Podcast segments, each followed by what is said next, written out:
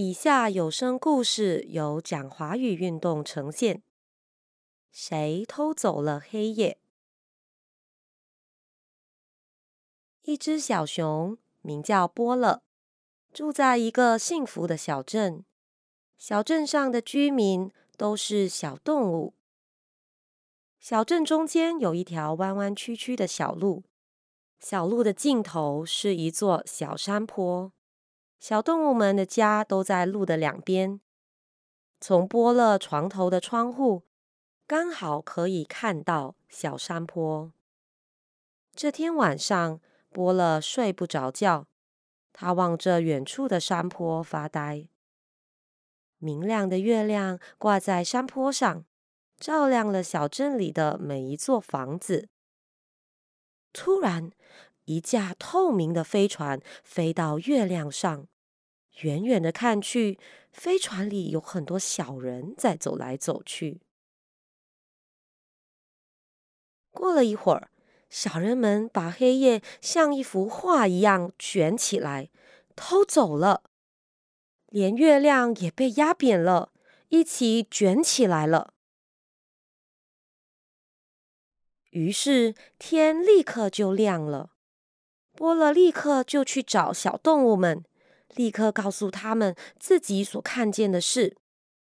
但是小动物们都不相信波乐。到了天应该黑的时候，小动物们都很好奇，他们把头伸出窗口，结果他们等来等去，等到了十二点，却等不到黑夜。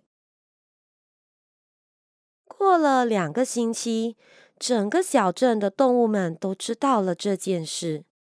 他们每天都看着天空，等着天黑下来。可是天空就是不黑，他们只好回家去。小熊波乐摇头叹气走回家，小蛇加尼摇头叹气滑回家。小猫自言自语，摆着身体走回家。小象和平常不一样，静悄悄离开。小猫头鹰睁一眼闭一眼，慢慢飞回家。小猴子垂头丧气，小狮子没精打采，小青蛙深一脚浅一脚，小公鸡垂下翅膀。像刚刚淋了雨一样，小蓝鲸潜到浴缸里，决定不再浮起来。从那以后，过了一段时间，小动物们都不再谈到天黑的事了。几天以后，小蛇加尼看见飞船又飞回来了，它慢慢的降落在小山坡的顶上。这次飞船里面带着一个透明的绿瓶子。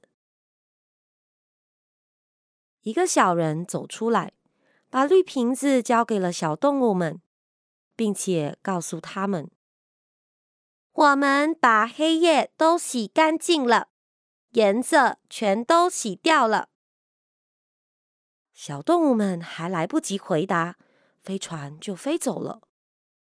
小动物们把绿瓶子的塞子拔出来，一开始什么都没有发生。可是过了一会儿，一张透明的、扁扁的东西把小动物们拖了起来。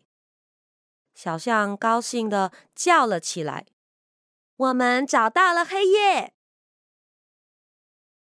小动物们各自抓住一个角。把黑夜重新挂上天空去。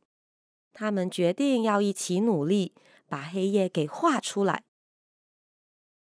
小猫头鹰和小狮子把颜料倒在小蓝鲸的嘴里，让它喷出黑色颜料来，涂洒在透明的黑夜上。公鸡、狮子和青蛙负责把月亮涂成金黄色。小猫站在小熊波乐的肩膀上，小猴子爬得最快，它爬到小猫的背上，帮忙把天上的星星画出来。大家齐心协力，一起画出了完美的夜空。当他们终于画完的时候，晚上十二点的钟声响了。黑夜回到了动物们的快乐小镇。金黄色的月亮挂在山坡顶上，从波乐的家里看出去，它又大又圆。